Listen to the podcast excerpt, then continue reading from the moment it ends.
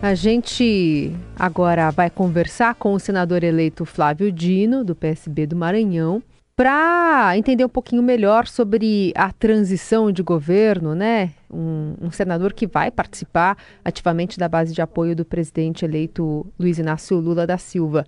Senador, muito bem-vindo, bom dia. Bom dia, é um prazer falar com vocês, com todos os ouvintes do Rádio Dourado.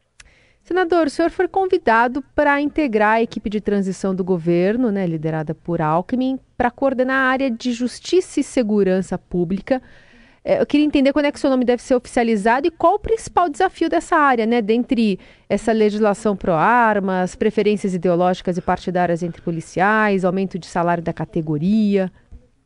Nós temos um clamor da população a favor da aplicação da lei é, nós sabemos que essa tarefa primordialmente compete aos estados, que detêm a PM e a Polícia Civil, enfim, os aparatos repressivos. Porém, a ideia do presidente Lula é de conferir uma ênfase à segurança pública, no sentido de, da União estruturar finalmente o chamado CUSP, o Sistema Único de Segurança Pública, é, fazer com que o Fundo Nacional de Segurança Pública seja acessível aos estados, também aos municípios, e estruturar de fato um sistema que dê conta de algumas tarefas fundamentais, como, por exemplo, a temática da Amazônia. Nós sabemos que é um território hoje de grande interesse, é, que criminosos, prática de crimes como biopirataria, tráficos em geral. Temos o tema das grandes cidades, é, que nós precisamos também enfrentar. Além disso, a, esse núcleo temático vai se debruçar sobre agendas que possam ser propostas por outras instituições, como o Judiciário, o Ministério Público, para que a gente tenha essa integração. Então, a diretriz que eu recebi do, do presidente Lula e do vice-presidente Alckmin é que, com outras pessoas que vão integrar, obviamente, o núcleo, que eles ainda vão anunciar, trabalhar nessa direção. Senador, uh, para além da transição, o seu nome está sendo cotado para o próprio Ministério da Justiça. Uh, essa possibilidade real existe? O senhor recebeu o convite? O senhor aceita o desafio? Não houve nenhum tipo de convite ainda. Eu acho que o presidente Lula está, nesse momento, focado na questão orçamentária e, a meu ver, isso é fundamental. Hoje ele terá encontros com presidente da Câmara, presidente do Senado, porque o orçamento do ano que vem, é importante partilhar isso com toda a sociedade, deve ser votado nas próximas semanas. E isso vai definir o tema do salário mínimo, o tema do Bolsa Família, auxílio é, de 600 reais, conseguir os recursos e outras políticas públicas, como merenda escolar, farmácia popular, então, o presidente Lula está cuidando desta emergência. Depois ele irá à COP, e eu acredito, aí é um, não é uma informação, é uma análise, é de que após a volta da COP é que ele vai intensificar o debate sobre essa questão de ministérios. Por enquanto, o que há são pessoas de vários partidos, é, e isso é muito bom, é, sendo convidados para ajudar com ideias, e é essa a minha participação nesse momento, até que venha a posse no Senado para o qual fui honrosamente eleito é, na última eleição. E eventual mudança, é, Raíssa, dependeria de, de, de, algo que não aconteceu e, portanto, não faz sentido nesse momento é, especular em torno do, daquilo que não existe efetivamente. É, é, nesse núcleo, é, vai se estudar, por exemplo, o desmembramento da segurança pública da justiça? É, enfim, a justiça perderia relevância se a Polícia Federal não tivesse nesse escopo do Ministério, por exemplo? É um debate. Um dos debates que ocorrerá, sem dúvida, é este, porque há muitos setores é, acadêmicos que defendem essa desvinculação. E vamos ouvir, vamos ouvir todos aqueles que acham que a segurança pública é, deve ter um ministério próprio. É, houve uma experiência no governo Michel Temer, uhum. experiência uhum. de um ano mais ou menos, em que essa desvinculação ocorreu. Tradicionalmente, são áreas que atuam é, organicamente ligadas, né? isso desde, desde sempre, eu diria. E qual Vamos é a avaliação? E apresentar dos... o presidente Lula para que ele e a avaliação pessoal do senhor sobre esse assunto? Eu, eu, lembro de uma experiência muito virtuosa do, do governo federal, em parceria com o Conselho Nacional de Justiça e o Conselho Nacional do Ministério Público, lançado exatamente em 2010, justamente pelo presidente Lula, chamado Estratégia Nacional de Justiça e Segurança Pública. Ou seja, esse documento, a meu ver, corretamente, vai nessa direção da integração orgânica. É o modelo que eu defendo. Agora, é claro que isso dependerá de várias vozes que serão ouvidas e, sobretudo, da decisão administrativa, política, que cabe, evidentemente, ao presidente da República. O trabalho do, do núcleo temático vai ser colher as propostas, prós, contras, analisar a temática orçamentária ou seja, como isso ficaria em termos de alocação de recursos, para não haver perda de eficiência, desenhar possíveis organogramas e entregar ao presidente. É isso que nós vamos fazer no prazo de mais ou menos um mês, três semanas, enfim, até uh, começo de dezembro, entregar isso para que ele possa finalmente uh, arbitrar essa, essa polêmica. Senador, a gente teve nesses últimos anos, né, no governo Bolsonaro, uma política pró-armas, eh, que foi até barrada em alguns aspectos pelo Supremo Tribunal Federal. Mesmo assim, a gente chegou num ponto, acho que é, é, virou o país dos colecionadores, dos atiradores e dos caçadores. Né? O próprio Estadão fez um levantamento que foi divulgado em julho, mostrando que até aquela data eram 673 mil nessas categorias e superando forças militares né, regulares, o exército, inclusive as polícias militares. Como é que vai ficar isso no novo governo? O presidente Lula, durante a campanha, deixou bem evidenciada qual é a nossa posição. Armas são necessárias, infelizmente, mas nas mãos certas. Quando você generaliza uma política de liberou geral, como foi feito, você vê ocorrências trágicas. Há poucas horas, é, 48 horas, é, policiais rodoviários federais foram atacados a tiro. Nós tivemos na própria campanha deputados é, com armas no meio da rua, querendo matar pessoas, é, deputados atirando em policiais é, federais. Então, isso mostra, está exaurido esse modelo de BO geral que nós precisamos é retomar o parâmetro fundamental. Armas não são para quem quer, elas são para quem pode, e por isso é preciso controle. Essa legislação armamentista, belicista, foi feita para uma meia dúzia de espertos ganharem dinheiro, é negócio.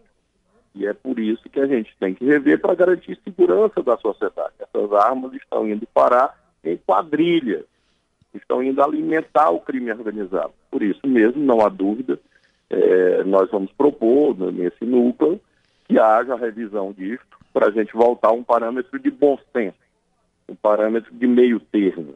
Obviamente, a gente não vai sair pelo meio da rua tomando as armas de todo mundo, porque há situações que merecem uma análise, mas também não será o liberou geral que infelizmente se implantou no Brasil é, nos últimos anos. Seria um revogaço já nos primeiros dias de governo, senador? Esse termo tem sido usado para vários âmbitos, né? De, de, por exemplo, a temática ambiental uhum. e, e, também, obviamente, nessa, nessa questão de armas. No núcleo temático, na transição, a gente vai sugerir o que deve ser revogado, é, o que deve ser é, eventualmente enviado novamente ao Congresso, no que depender de lei, mas o que for portaria, decreto, obviamente sim, é possível fazer e é necessário fazer revogações. E nós vamos propor ao presidente Lula que isso seja feito. É, em relação a políticas mais específicas, o, o senhor citou aí há pouco aí a, a, questão da Amazônia, né, que é uma área de muito interesse e a gente tem ali assuntos paralelos, né? por exemplo, desmatamento, grilagem, que acabam também incentivando, está ligado à política ambiental, né? o crime incentivado pela política ambiental ou pela falta dela. Como é que isso pode caminhar em conjunto, esses, esses dois aspectos, a política ambiental e o combate ao crime organizado?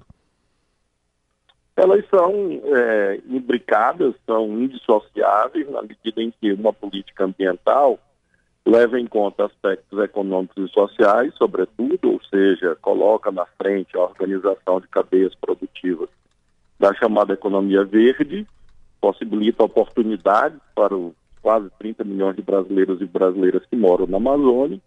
Uma política ambiental visa é, que a floresta em pé, de fato, tenha valor econômico com a remuneração de serviços ambientais e ecossistêmicos.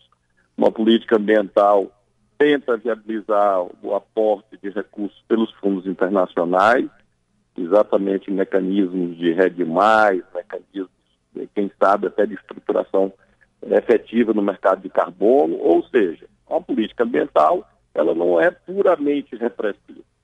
Mas, não há dúvida que a política ambiental também deve ser repressiva na medida em que há pessoas que querem fazer, é, praticar atos que a lei não permite.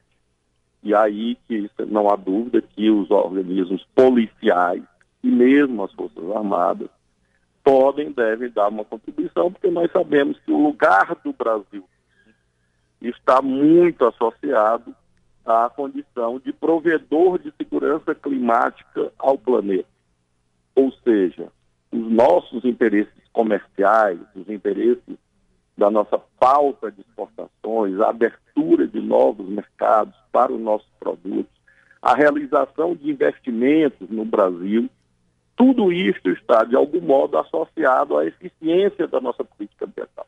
E por isso mesmo, neste contexto, não há dúvida que essa dimensão repressiva constará entre as prioridades que, aí, que nós vamos sugerir para o Ministério, para essa área de Justiça e Segurança Pública, exatamente pelo caráter estratégico, pela primacialidade que esses temas ganharam. Nós temos áreas, como você menciona, em que a grilagem, o tráfico de drogas, o garimpo ilegal, acabam ameaçando não só o ecossistema, como ameaçam, ameaçam mesmo tais atividades à imagem do Brasil, o lugar do Brasil, chamado soft power do Brasil no contexto das nações. E é por isso, sim, que um dos focos de uma política nacional de segurança pública deve é, levar em conta, sem dúvida, a ocupação da autoridade na Amazônia brasileira, a fim de coibir essas práticas ilegais.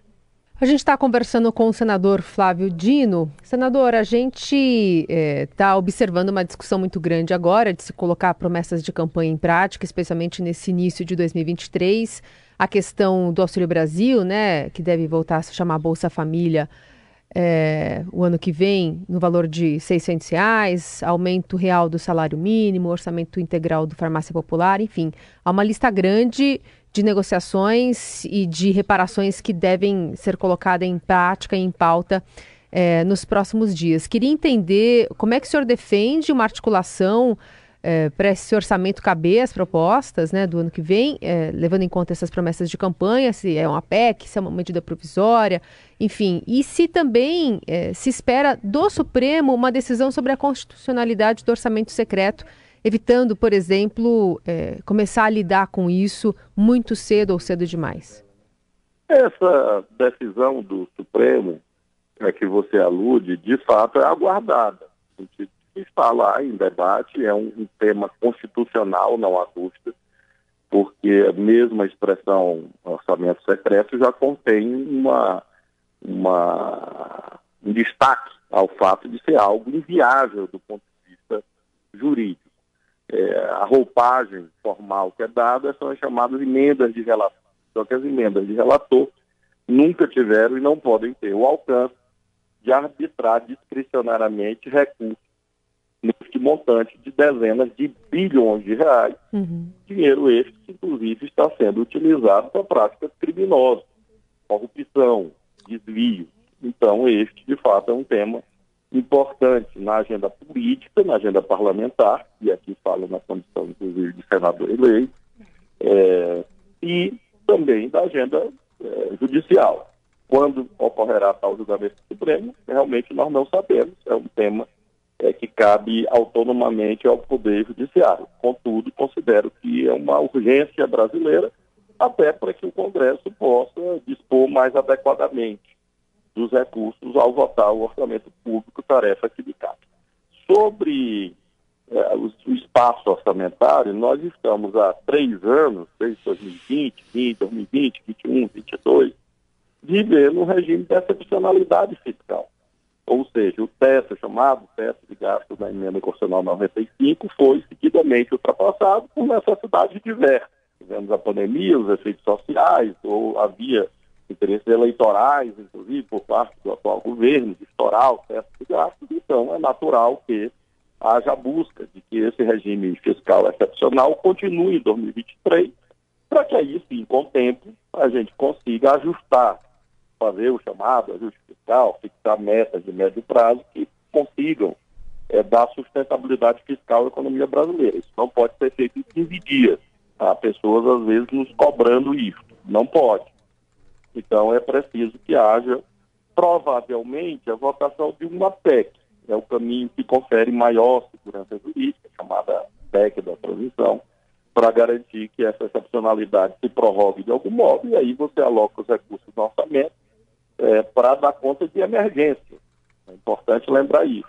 Nós não podemos ter retrocessos em relação à política de segurança alimentar, retrocesso em relação à merenda escolar, porque 36 centavos é um valor inviável para a merenda escolar, é, tirar o medicamento das pessoas, porque a farmácia popular no orçamento de 2023, enviado pelo atual governo, está destruído. Então, são questões fundamentais e acho que o Congresso vai dar essa autorização e aí, em 2023, sim, aí nós vamos ver como é que pactuamos metas de médio prazo, obviamente sob o comando do presidente Lula e da, da equipe econômica. Ouvimos o senador eleito pelo Maranhão do PSB, Flávio Dino. Muito obrigada pela conversa. Até a próxima, senador. Muito obrigado a vocês, a todos os ouvintes da Rádio Dourado. Bom dia.